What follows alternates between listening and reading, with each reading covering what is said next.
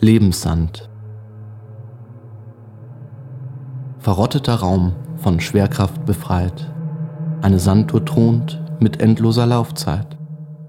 Umringt an der Taille ein spiegelnder Kranz. Kein oben, kein unten, so führt sie ihren Tanz.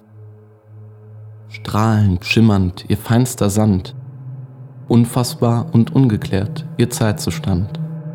Jedes Sandkorn ein Unikat, keines etwas Gleiches mit dem nächsten hat. Ein einzelnes Sandkorn den Raum erhellt, während es kaum merklich durch der Sanddurstalie fällt. Ein nächstes im Vergleich blitzschnell sich zu den bereits Gebetteten gesellt. Ein endloser Tanz aus schimmernd strahlenden Sand, ewig niemals endender oder gleicher Stand. So kann das Fallen Jahrzehnte überdauern, doch das Betten wird dem Sandkorn immer lauern.